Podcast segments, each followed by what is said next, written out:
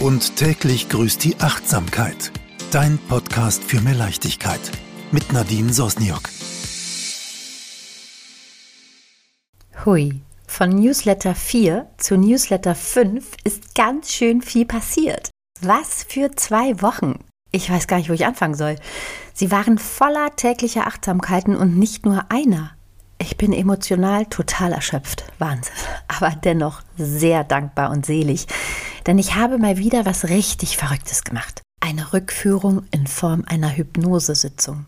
Es hat mich schon immer brennend interessiert und jetzt war es soweit. Krass, oder? Ja, auch das bin ich immer offen und neugierig.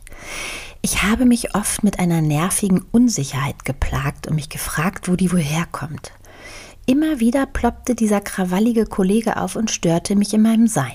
Du möchtest wissen, wie es geht? Ich erzähle es dir.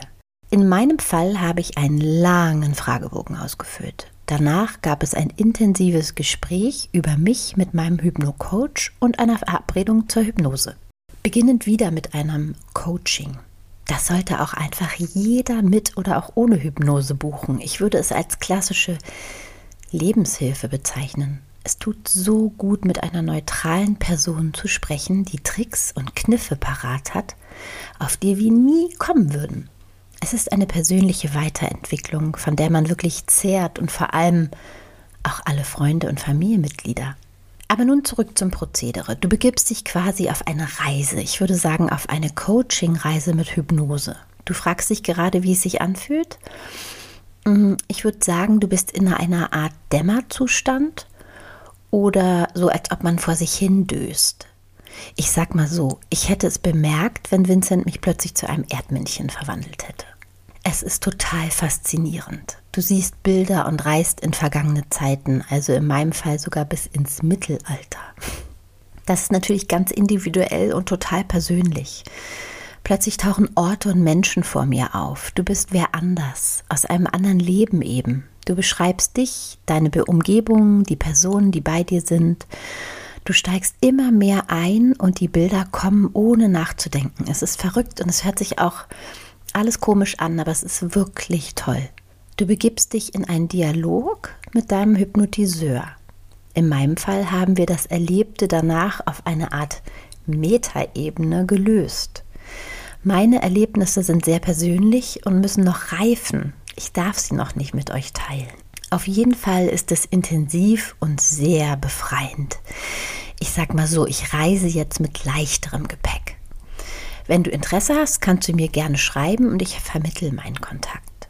Achtet immer, mit wem ihr solche Hypnosen eingeht und schaut auf Bewertungen. Es ist doch immer wieder faszinierend, was man alles machen kann, um sich im eigenen Körper wohlzufühlen recherchiere und schaue, ob das eine Möglichkeit wäre, Altlasten, die nicht wirklich was mit dir persönlich zu tun haben, zu beenden, zu bereinigen, zu vervollständigen, was auch immer für ein Thema hochkommt. Eine kleine Anekdote zum Schluss. Fünf Minuten vor dem Ende der Abschlusssitzung meiner Hypnose, also ich hatte wie gesagt ein Vorgespräch, die Hypnose und ein Nachgespräch, kam mein Kater Maxi zu mir und miaute. Ich schaute zu ihm und traute meinen Augen nicht. Er legte mir voller Stolz einen kleinen Mini-Frosch vor die Füße. Ein Glück lebte er noch. Ich hörte nur meinen Coach am Telefon laut lachen und sagen, das gibt's doch nicht. Ich sende dir mal, was das Krafttier Frosch für eine Bedeutung hat. Okay, Gänsehaut pur. Ich verlinke mal die Erklärung hier. Ich sage nur Wandel, Symbol für Zufriedenheit und Erfolg in deinem Fachgebiet. Dein Frosch möchte, dass du an deine persönliche Kraft glaubst, dass du die Segnungen anziehen wirst, die du verdienst. Das nenne ich mal einen krönenden Abschluss meiner ersten Hypnoseerfahrung. Die zweite folgt garantiert, denn das Thema Angst schlummert ebenso in mir und nicht zu vergessen, habe ich Kinder und wenn ich mich nicht ausgiebig damit auseinandersetze, trage ich es natürlich an die beiden weiter und so schleppen sich Altlasten von Generation zu Generation.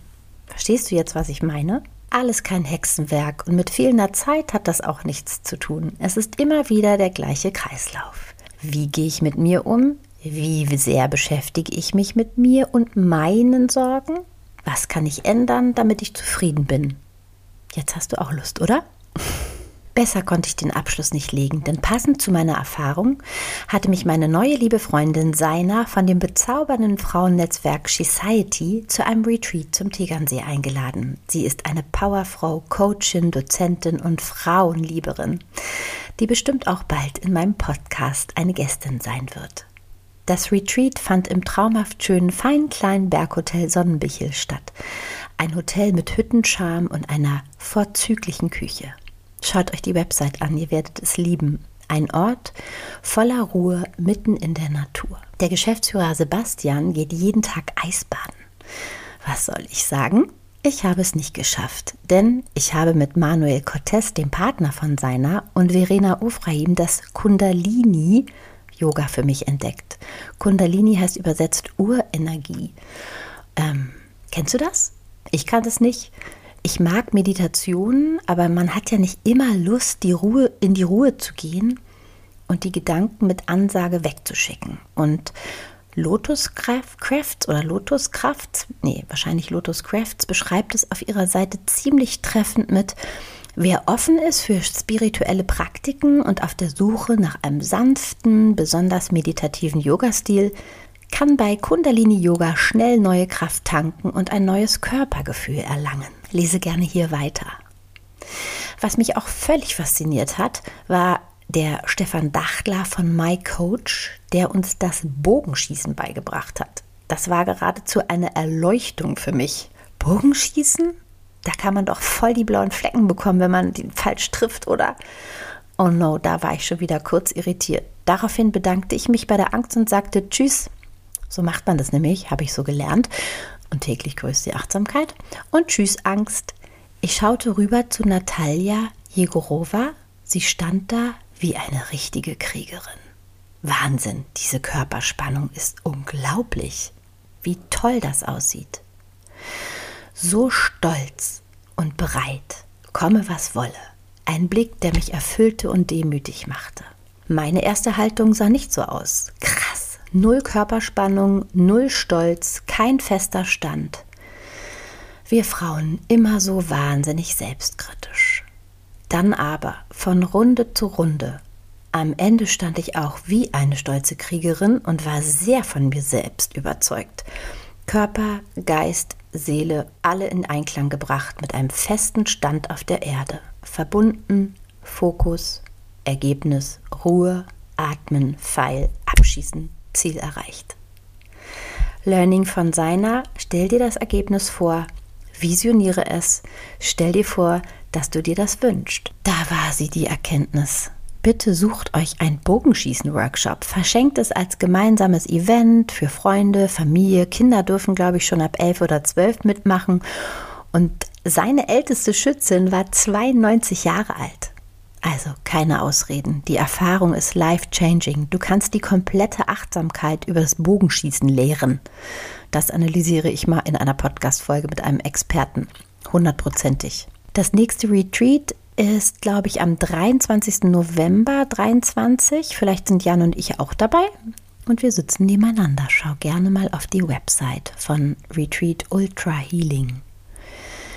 Ich kann es nur empfehlen und für mich sollte es immer logisch sein. Praktisch und nicht mit Räucherstäbchen im Schneidersitz. Damit hat es nämlich gar nichts zu tun. Es ist einfach was für dich, weil wir uns im Alltag so oft gerne vergessen für alle anderen reißen wir uns gerne Beine aus. Es ist krass, wie viele Tränen auch bei so einem Retreat fließen. Und am Ende ist es einfach nur befreiend. Also such dir dein nächstes Retreat frei nach dem Motto einfach machen. Und hast du denn schon in meinen letzten Podcast und täglich grüßt die Achtsamkeit mit Andrea Helden von Kinder Yoga Berlin reingehört? Es ist ein wunderschönes Gespräch über achtsame Alltagsideen und schöne kleine Rituale, die einen Mehrwert im turbulenten Familienleben haben. Und nächste Woche sitzt Tina Schütze-Fulton von Metazeit mir gegenüber und sie sagt, Schule ist oft laut und anstrengend, eine Herausforderung auf vielen Ebenen. Da braucht es eine kleine Oase des Miteinanders, Ankerpunkte für Zusammenhalt, bewusste Pausen, um innezuhalten und wieder Kraft zu schöpfen, körperlich und mental gesund zu bleiben. Und das alles macht Ihr Unternehmen Meterzeit. Wow, wenn man so viele Kinder sehen hilft, was für eine Lebensaufgabe. Wie sie das beherrscht, erzählt sie mir. Und sie bat mich noch Folgendes zu sagen. Die kaufmännische Krankenkasse unterstützt die Meterzeit und zahlt fünf Schulen die Fortbildung. Also alle, die bei Schulen arbeiten oder wie auch immer Schüler sind, Eltern sind, meldet euch bei info.meterzeit.de und bewerbt euch. Ich sage jetzt merci fürs Zuhören. Ich hoffe, ich habe einen achtsamen Pfeil abgeschossen, der jetzt an dir klebt. Ha! Dann hat sich meine viele Arbeit doch hier schon gelohnt. Gebe mir gerne Feedback. In diesem Sinne, bleib achtsam und neugierig und bis nächste Woche, wenn es wieder heißt. Und täglich grüßt die Achtsamkeit. Eine Kooperation mit dem Familienblog hallobloggy.de.